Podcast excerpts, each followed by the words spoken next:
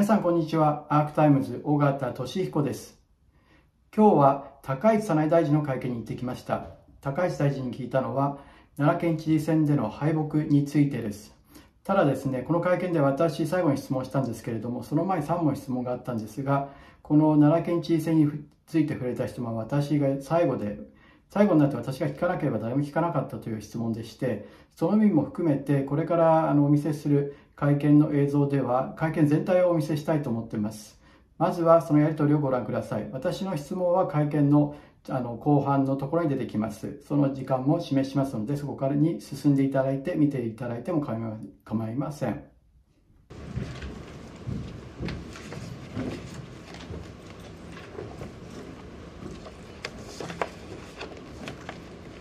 それでは、高市大臣の記者会見を始めます。本日、大臣の冒頭発言はございませんので、追加となります。会見前に申し上げましたように、まずはお一人質問、関係ない質問いただくなど、終了までに活な上にご協力をお願いします。それでは1巡目の質問いかがでしょうか、科学審議のお願いします。おはようございます。おはようございます。あのチャット GPT といったですね対話型 AI についてあの懸念が広がってますけれども、あの科技術イノベーションを担当する大臣としては、あのこういった課題とあるいは一方での活用方策について、どういった認識をお持ちなのか教えてください。はいあのチャット GPT などあの対話型の AI でございますが、まあ、その開発プロセスにおいて大量かつ、えー、多様なデータに基づく事前学習を、えー、行うことで高い性能を、えー、発揮してますあのこの膨大な事前学習の量が一定の規模を、え超えると急激にえ AI の精度が向上する現象が、まあ、確認されていると、え承知をしております。まあ、一方で、えー、この対話型 AI につきましては、まあ、一般的に、えー、一定の誤り情報が、まあ、含まれうるといった、まあ、技術的課題のほか、まあ、セキュリティや個人情報保護、えー、の観点での懸念も指摘されております。でまあ、特に諸外国においてあの懸念する報道がなされておりますがこの膨大な、えー、学習であの事前学習に、えー、利用するデータやあのサービス提供を通じてこう利用者から収集されるデータなどにつきましてはやはり適切に取り扱われる必要があると思っております。でまあ、こういった社会的な懸念や課題が払拭されましたら、えー、対話型 AI の利用によってあの、まあ、多くの方がより多くの情報を効率的に、えー、利用できるということそれからさまざまなデジタルツールをより簡便に、えー、使いこなせるようになる、えまあ、つまり煩わしい操作を要さずですねこの普通の言葉で、え各種機器を使えるようになることなどが期待できます。まあ、特にプログラミング、えなどでもですねあのまあ、技術的に馴染みのない方でも、えー、できるようになるんじゃないかなということで、えー、期待をいたしております、まあ、内閣府といたしましてはやはりこの関係省庁との連携も、え、必要でございますが、え適切に、えこの新しい技術が使われるように取り組んでまいりたいと思っております。関係のお願いします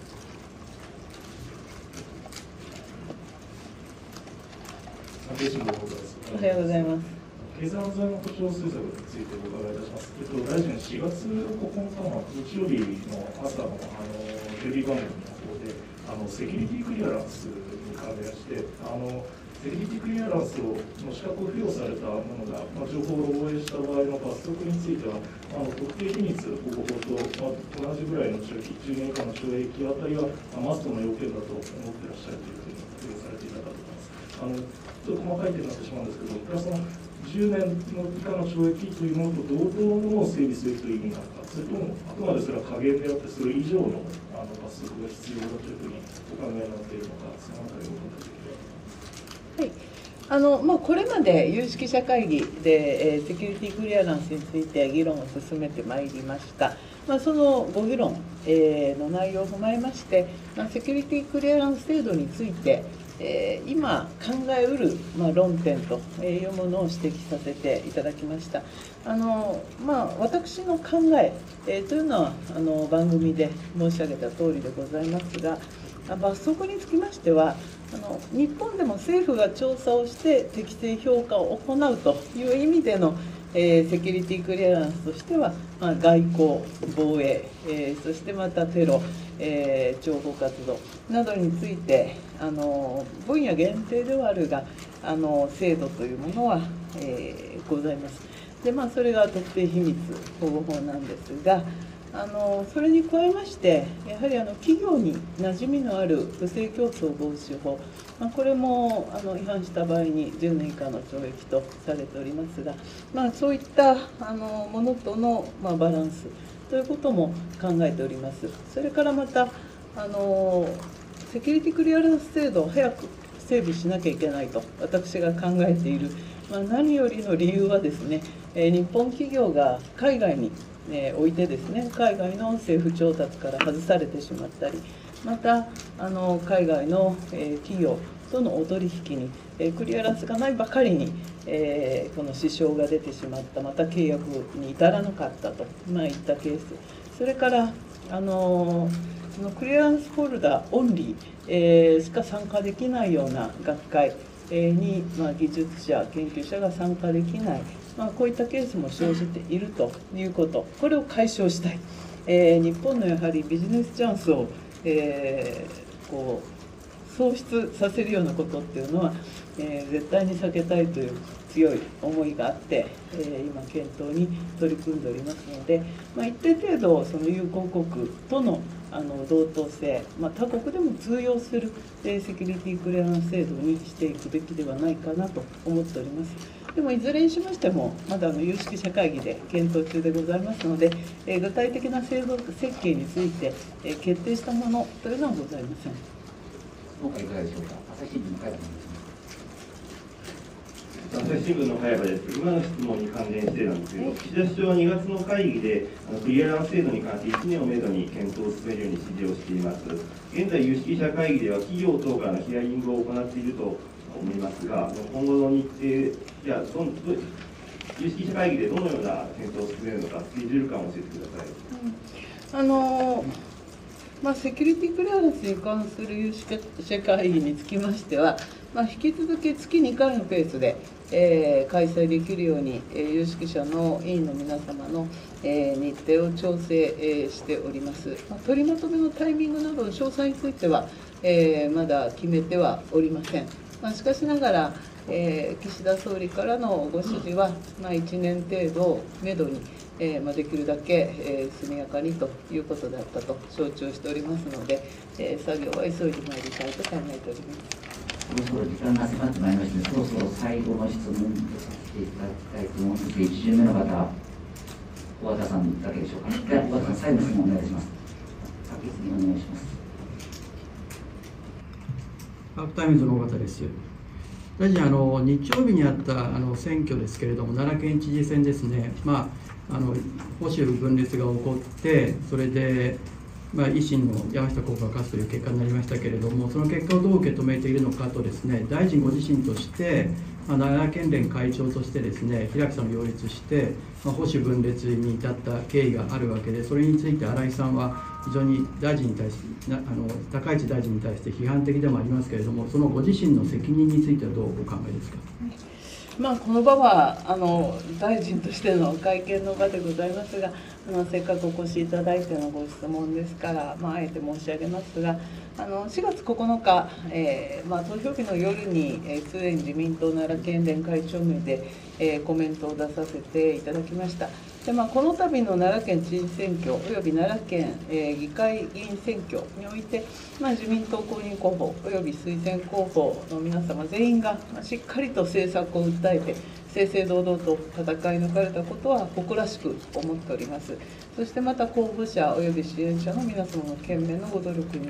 心より敬意を表します。まあ、その上で、えー、ございますが、えー、日本維新の会の、えー、公認候補が奈良県知事の最適任者として、え選ばれたということ、それから、まあ、奈良県議会議員議員選挙におきましても、まあ、依然、自民党が、え第1党ではございますが、えー、日本維新の会が大幅に議席を伸ばしたということは事実でございます。でこれはもう奈良県の有権者の皆様の、えー、ご判断を、えー、真摯に受け止めた上で、えまあ、統一地方選挙の後半戦に向けた準備を進めるのが、まあ、今日時点の県連会長としての私の責任だと考えております。でまあ、その上ででございますが、えー、日曜日が投票日で、でまあ、昨日も、えー、今日もでございますが、まあ、私どもの、えー、事務所の秘書も、そして、えー、ボランティアで入ってくださってた方も今平木翔さんの事務所の掃除や、えー、リース品の返却などま一生懸命まだまだ頑張ってくださっておりますで、まあ、その中でですね、まあ、昨日も随分電話やメールをいただいたんですがあの自民党奈良県連が分裂したようにまあ、報じられるということについては、まあ、平木翔候補全力で、えー、応援してくださった奈良県連の皆様からは、えー、耐え難いというお声をいただいておりますので、まあ、少し説明をさせていただきます、えー、平木候補は自民党奈良県連の推薦および立憲民主党奈良県連の支持を受けた候補として戦われました。で、まあ、他方新井翔吾候補はえー、国民民主党奈良県連の、えー、推薦を受けた候補として戦われました、まあ、自民党の推薦候補ではございません。で、まあ、2月から昨日までの間に、まあ、主に関西で、えー、報道されたことがもしも事実であれば、まあ、今回は奈良県内の、まあ、自民党分裂ではなくて、まあ、つまり自民党奈良県連の分裂ではなくて、まあ、むしろ自民党奈良県連と自民党本部がま別々の候補者を応援したのではないかと、まあ、いうことになってしまう、えー、かと思います。まあ、このことをちゃんと確認してくれという、まあ、電話が昨日は主でございました。まあ、例えばえー、2月25日付の、えー、毎日新聞奈良県版でございますが、えー、新井翔吾氏はえー、自民党の、えー、森山選挙対策委員長と奈良市内で23日に面会したと明らかにした。で、まあ、森山森山選対委員長からの言葉ですが正々堂々と引き続き頑張ってくださいとおっしゃってくれた出馬して頑張れとのニュアンスと受け止めていると語ったという、まあ、これは奈良県版の記事ですがあの、まあ、デジタル、えー、版の、えー、有料記事、えー、でまだ掲載されていると思います。それからまたあの奈良県知事、えー、選挙の告示日に新井翔吾候補の第一声について、まあ、出陣式を取材されたあの記者さんたちたくさんおられたと思うんですが、まあ、その時あのの、まあ、新井候補の、えー、言葉、まあ、文字起こし、えー、されたものも、えー、手元に参っております、まあ、少しお時間いただいて読み上げますが、えー、昨夜、まあ、つまり公示日の前の日ですね、えー、最後の会合から帰る時に森山選対委員長から私の携帯に電話ございました。ご激励の電話だった。励ましていただき大変嬉しかった。先生やっと出陣まで行きますという報告をしたら森山委員長は後輩の皆さんが参議院の後輩が大臣になったりしてる人ですが後輩の皆さんがみんなあなたを応援しているというご報告があった、えー、いろいろ課題のある、えー、選対委員長が私のようなものに、えー、直激励電話いただくこと自体貴重でありがたいこと。最後まで精一杯頑張りますからという誓いの言葉を返したと、まあ、その他あの新聞にも、えー、報道が出ております。でまあ、地元から寄せられたのはこれらの報道が事実かどうか、えー、県連会長としては確認してほしいというお声でございました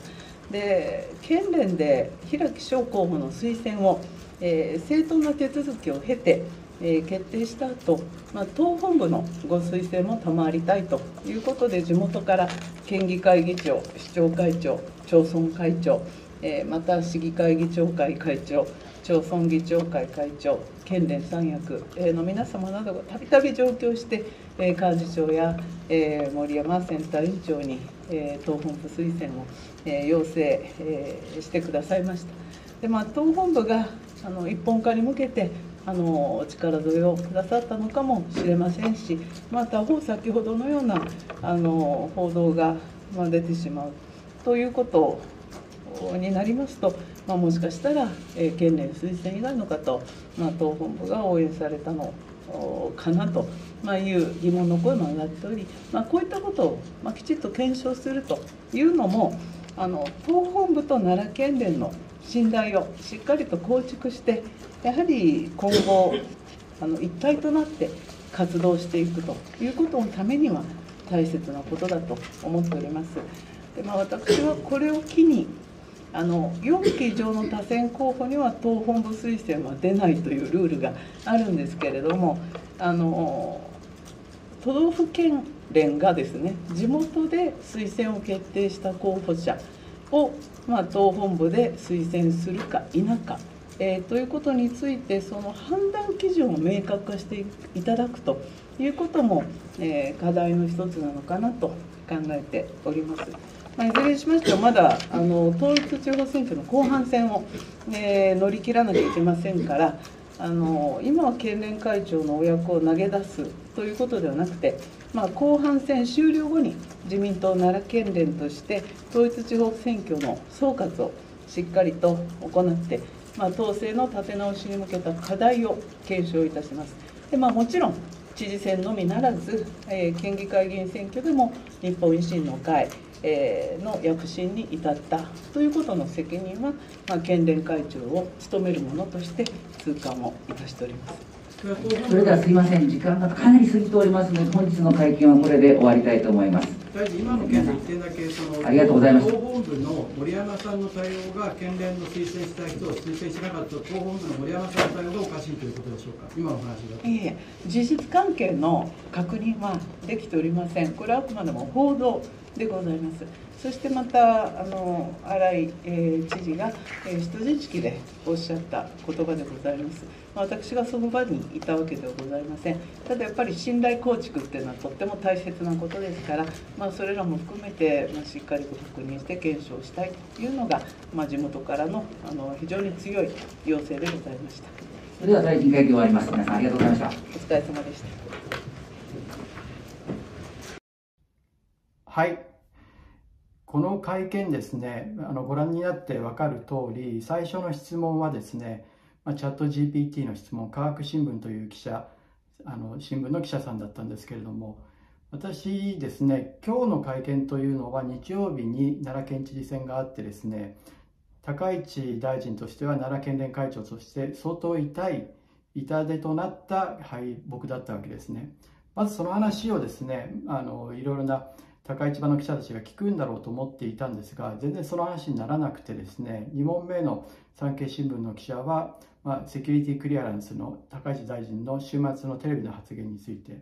さらに3問目の朝日新聞の記者もですねそのセキュリティクリアランスの話。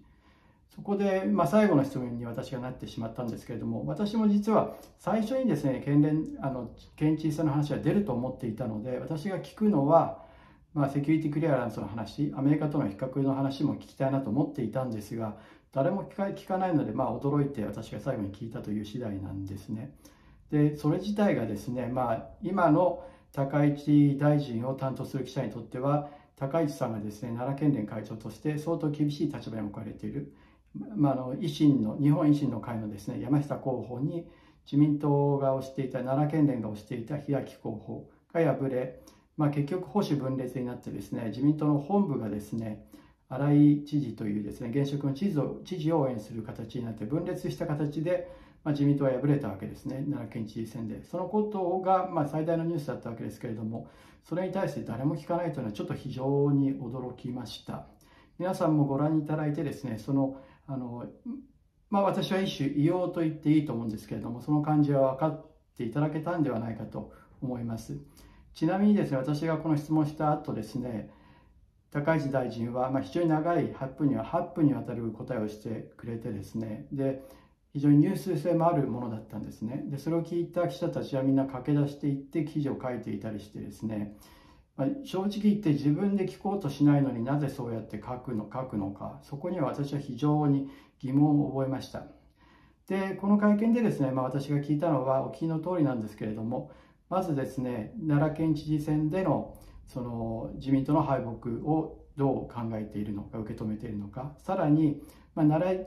県知事選で奈良県連、まあ、自民党は分裂した状態だったわけですねでその分裂した状態に至る過程でまあ、現職のですね新井知事はですね高市県連会長のですね責任を問うことも言ってるわけですよね。そういった中で自分自身の責任をどう考えるかその2問を聞きました。そしたらですね、まあ、高市大臣ですね冒頭まあ、ここは大臣会見の場だけれどもと言いながら、まあ、あの答えますという話をされてですねその後の答えが先ほども申し上げましたけど8分にわたるですね約8分にわたる非常に長いもの。だから高市大臣はちゃんと準備をしてきていたわけですよね。記者が聞くものと思っていたら誰も聞かなかったと。で最後の質問で私が聞いたという次第で高市大臣も用意していたことをこれ聞かないで終わってたらどうなってたんだろうって本当に正直思います。で、高市大臣が言っていたのはですね、まあ、まずはですね、県連会長の責任として、統一地方選まだ前半が終わった段階なので、後半戦に向けて準備をするのが、まあ、自分の責任であると。で、同時に最後のところではですね、まあ、県連会長として知事選で負けたこととですね、県議選で維新のですね、躍進を、あの、まあ、あの許した、自民党からすると許したということになるわけですけれども、それについては、まあ、責任を痛感しているということもあの言っていてですね、まあ、その統一地方選が終わった後ですですね何らかの責任を取る考えがあるんだろうなというのはまず私は感じました。その上でですね、まあ、大臣がですね、まあ、一種あの見ていていただくと分かると思うんですけれども悔しさをあの、まあ、にじませるようにしてして言っていたと言っていいと思うんですけれどもこれはですね、まあ、自民党県連、奈良県連の分裂じゃないんだと。奈良県連としては、まあ、自分が会長の奈良県連ですけれども、奈良県連としては平木さんをあの推薦したんだと。それについて、党本部にですね、党本部としても平木さんを推薦してくれということをあらゆる手段を通じてお願いしたと。で、それが叶わなかったんだということを言っていてですね、同時にこれは新聞報道を引きながらですけれども、自民党のですね、森山選対委員長ですね、まあ、選対、選挙対策の最高責任者ですよね。彼がですね、新井さんに対して、あの、激励の電話をしていたという、あまあ、まずは2月の段階でですね、奈良市内で新井さんと森山さんが会っていたと、頑張ってくれということを森山さんが言っていてですね、まあ、この時点でですね、奈良県連は、平木さんというですね、高市さんが推していた候補を推薦することはにもなっていたわけですよね。にもかかわらず党のですね最高責任者がもう一人の別の候補新井さんを応援するという行動をしていたんだということを毎日新聞の記事奈良県版の記事を使ってですね高市さんはあの指摘していました同時にですねその告示の日にですね新井さん本人があの第一声というですね最初の演説の時にですね昨日の夜森山委員長からですね電話をいただいたと大変ありがたいとあの頑張ってくれということだったという趣旨のですねあの話話も第一声でしていたと。で励ましていただいてあの大変嬉しかったということを言ってたんだと。言ってですね。で高橋さんが言ってるのはこれが事実なのかどうか確認する必要があると言っていてこれが地元の中でですね非常にまあ、支援者たちからですねそこを確認してほしいということを言われてるんだということを言ってました。こういったことをですね高市さんがこの会見の場でですねあのきちんと準備してきて言うというのは、まあ、かなり覚悟を持ったあの行動と言えると思うんですよね。自民党の中の話であれば党本部の中で話せばいいことでもあるわけですけれどもこれをあえてですね外の会見の場で言うというのは一種その県連会長としての覚悟というのも感じる場面でもありました。で、私はですね、その会見の最後のところでですね、まあ、高市さんがですね、こういった形で、党本部がですね、こういう方ですね、党本部が一本化に向けて力添え力添えをしてくださったのかもしれませんし、また先ほどのような報道のことになると、要するに森山さんがですね、新井さんに奈良市で2月の段階で愛国事の美の告示日の前の夜にですね、直接電話をしてですね、それで激励しているということが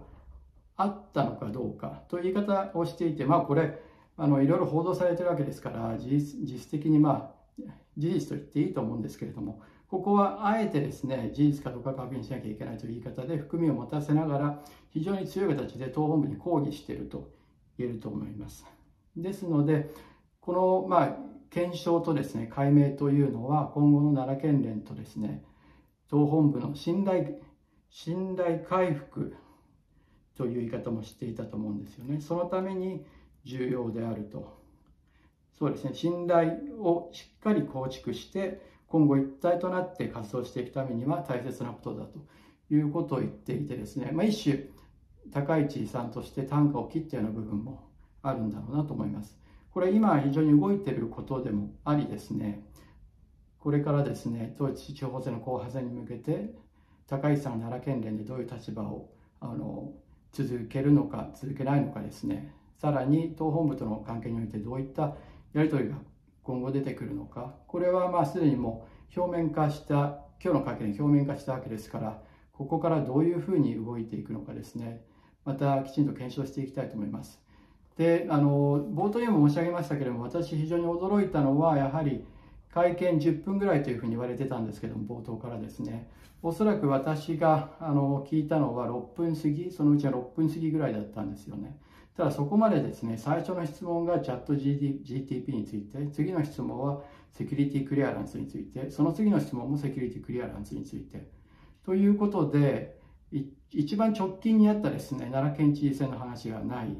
というのはですねやはり非常におかしいと思うんですよね。確かにこれは大臣会見だからそういう話をする場じゃないと。それは大臣も冒頭でも言ってましたけれども政治家であってですね、まあ、高市大臣自身が大臣としての活動を奈良県内の有権者にも非常に大きくあの、まあ、アピールもしているわけですよね。そういう場ですからやはり大臣でもあり政治家としての責任もあるし公の場であのどういうことを感じるのかを聞く責任は私は記者にはあると思うんですよね。それを誰も聞かないというのは私は本当に驚きましたしなおかつ私が聞いた時にですね6分過ぎだったと思いますけれども高市大臣はちゃんと準備をしてきていてそれ以後8分近く喋っていたと。でここはやはりこの事態の重大性をですね非常に表していると思うんですよね。高市さんも覚悟を持ってきていたと。それに対して逆に記者の方がですね、覚悟を持っていないんじゃないかということを私は本当に感じざるを得ませんでした。まあ、こういった形で会見に行くとですね、いろいろ今の記者会見どうなっているのかも分かりますし、政治家のあのと直接対話もできるというのもありますけれども、非常にいろいろな面を皆さんにお伝えできるので、あの今後続けていきたいと思っています。高市さんについてはやはり、私正面からですね、責任を聞いたんですけれども、それに対して正面からきちんと答えていただいていて、そのまあ、答えている内容については私は納得いかないところもありますし、あの追加質問をしましたが、私の質問に対しては真摯に答えていただいているなということは非常に強く感じました。ありがとうございました。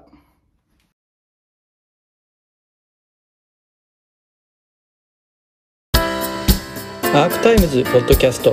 お聞きいただきありがとうございます。他にも様々なエピソードがありますので、ぜひお聞きください。動画は YouTube 上のアークタイムズチャンネルでご覧になれます。こちらもぜひご活用ください。